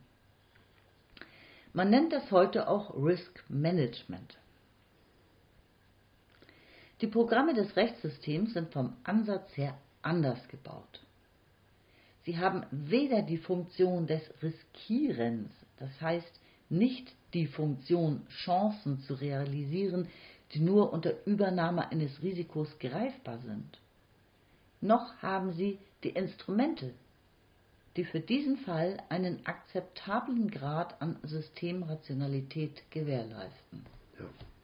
Also wir haben äh, das eben eigentlich, den Inhalt, inhaltlich haben wir eben schon ein bisschen vorausgegriffen. Zweckprogramme, sagt er hier, äh, sind operationsleitende Systemstrukturen. Mhm. Ne? Mhm.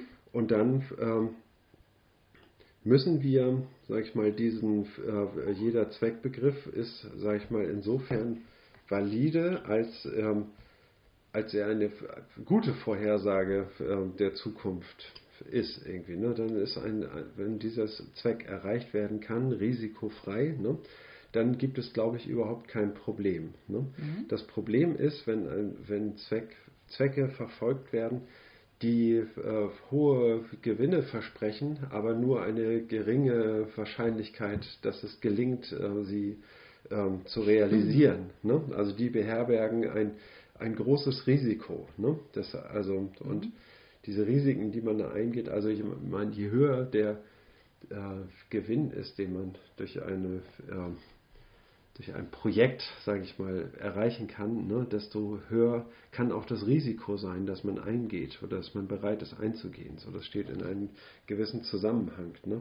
Ja. Und man hat Mittel, ne, also in die Finanzindustrie hat Mittel, um, um das zu steuern. Ne? Zum Beispiel, wenn man sich jetzt auf Finanzgeschäfte einlässt mit, äh, mit ausländischen Investoren, ne, dann ist man, entstehen so gewisse Abhängigkeiten von Währungen und so und ähm, das heißt also, wenn es jetzt eine Inflation des Yen gibt, ne, dann passiert das und das und, und so weiter. Ne? Mhm. Ist, und dann kann man so Versicherungen abschließen, ne, um das Risiko zu minimieren. Ne? Ja. Also man kann, ähm, sage ich mal, äh, den Verlust so ein bisschen einkalkulieren und ähm, und dann äh, gegensteuern, indem man Versicherungen abschließt und so weiter. Ne? Dann ähm, Okay, und aber über solche Mittel verfügt das Rechtssystem eben nicht. Genau. Ne? Sie hat ja. keine Möglichkeiten festzustellen, wie wahrscheinlich ein Ziel erreichbar ist. Das ist nicht ihre Profession. Sie sind nicht in der Branche, über, mit der sie verhandeln, da äh,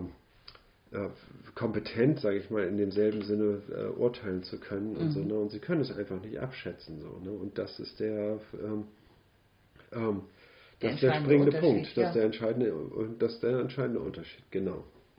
Ja, ich bin bei dem Wort Risk Management auch noch stark angesprungen, weil ja. ja, das ist halt auch ein Thema, so was mit dem ich beruflich so irgendwie jedenfalls zu tun habe. Also Risikomanagement auf Deutsch ganz einfach. Ja. Ne, das sind ja auch vorher, also Pro, ja, Prognosen für die Zukunft. Was könnte passieren und wie sichert mhm. man sich ab? Wie wird man dann verfahren? Wer berichtet wem? In welchem Kreis, äh, ne? also wie, ja. wie, verläuft die Kommunikation dann, mhm. Kommunikationsmanagement für, für Krisenfälle. Mhm. Und die Beispiele, die er, er hier nennt, die machen es dann tatsächlich klar, finde ich, dass, also es gibt ein laufendes Nachsteuern zum Beispiel, ja. ja.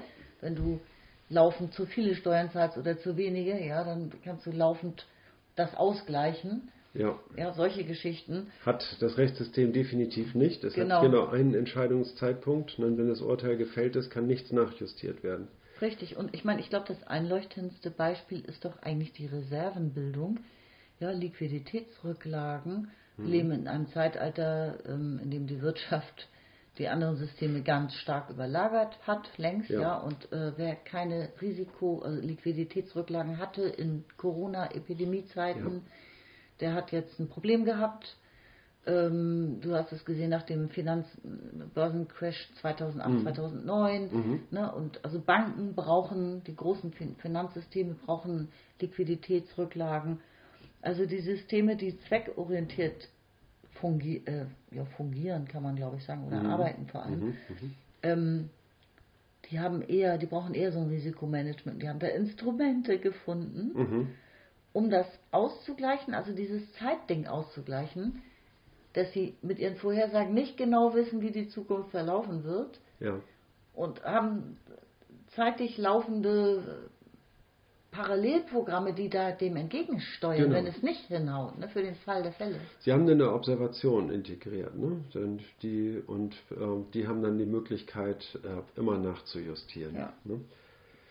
Und ähm, ja, Das Sparbuch des einzelnen Menschen ist ein ähnliches Beispiel, was man da anfügen könnte. Genau, Ne? also- die, die schlechten Zeiten, die berühmten schlechten Zeiten, man hat ein Sparbuch. richtig. Ne? Oder äh, ja, man, man hat äh, Rücklagen in, in irgendeiner Form und so weiter. Ne? Also das sind diese, das sind so die typischen Formen, in der man das in, äh, wirtschaftlich realisiert. Ne? Und ähm, ja, und die Programme des Rechtssystems äh, haben alles dergleichen nicht. Genau. Ne, das, ist der, äh, das ist der entscheidende Unterschied. Ne? Müssen sich aber trotzdem in das Geschehen einmischen, ne? haben aber äh, keine äh, ja, Eingriffsmöglichkeiten. So, ne? Ist ein, äh, ja, wie soll man sagen, ist möglicherweise mit ein Grund, warum ähm, äh, jetzt in, in jüngerer Zeit, sag ich mal, gravierende Probleme der Politik auftreten, sag ich mal, die ähm, ähm, durch wirtschaftliche Problemlagen erzeugt wurden.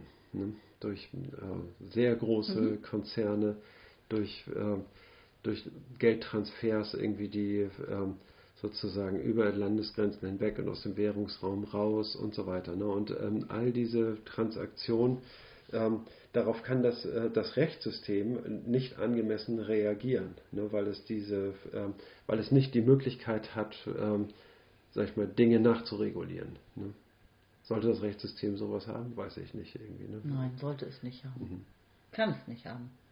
Es liegt in seiner Kodierung begründet, die Unterscheidung zwischen Recht und Unrecht. Ich meine, das hat Luhmann jetzt hier gerade rausgearbeitet. Ne? Ja. Ist etwas zeitlich nachgelagertes. Also wäre sowas denkbar, für, ne? dass man, dass das Gericht anordnet, irgendwie, dass ein, ähm, dass ein Notar oder ein Anderkonto oder irgendwie sowas eingerichtet wird, irgendwie, ne, dass man, ähm, dass die und die Rücklagen zu bilden sind und so. Ne? Ah, ja, Nee, das wünschen sich bestimmt alle, aber das wäre eben das Ende der Gewaltenteilung. Mhm. Und das hat einen guten Sinn, dass wir sie haben. Ja. Ne? Also gegenseitige ähm, Trennung bedeutet eben auch Unabhängigkeit, Mhm. nicht Beeinflussbarkeit.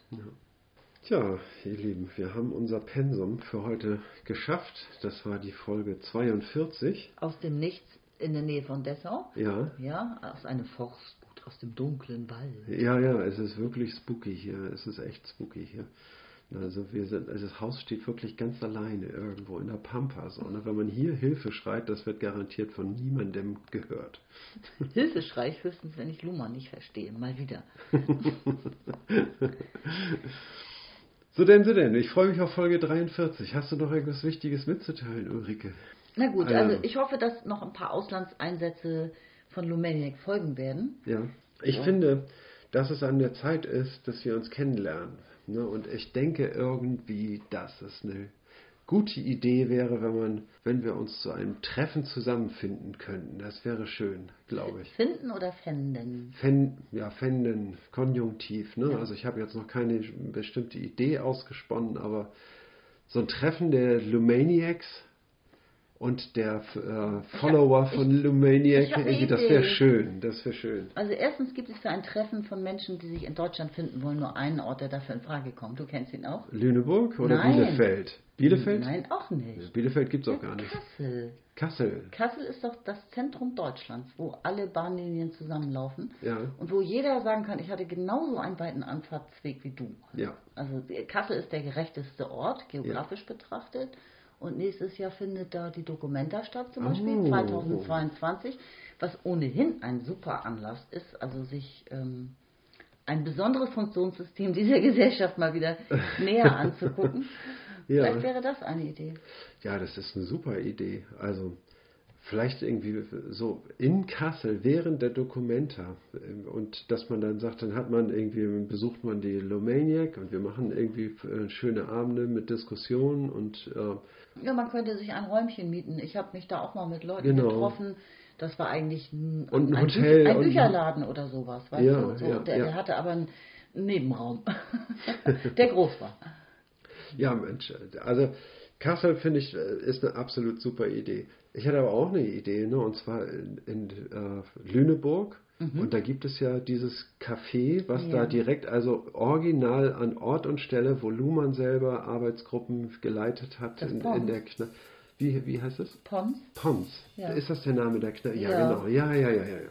Aber das Pons ist jetzt ähm, verweltlicht sozusagen. Also das atmet jetzt nicht mehr Luhmann von morgens bis abends, sondern da gehen Leute hin, um Bier zu trinken. Aber da hängen Originaldokumente an der Wand. Ja, ne? aber wenige, das, wenn man mal ehrlich ist. Ne? Ja. Also das ist jetzt nicht so der totale Wallfahrtsort, ist es nicht. Nein, ist, das ist das nicht, aber es ist ein Originalschauplatz, irgendwie in unmittelbarer Nähe zum mhm. Elternhaus für Luhmanns und so, hat auch seinen Reiz.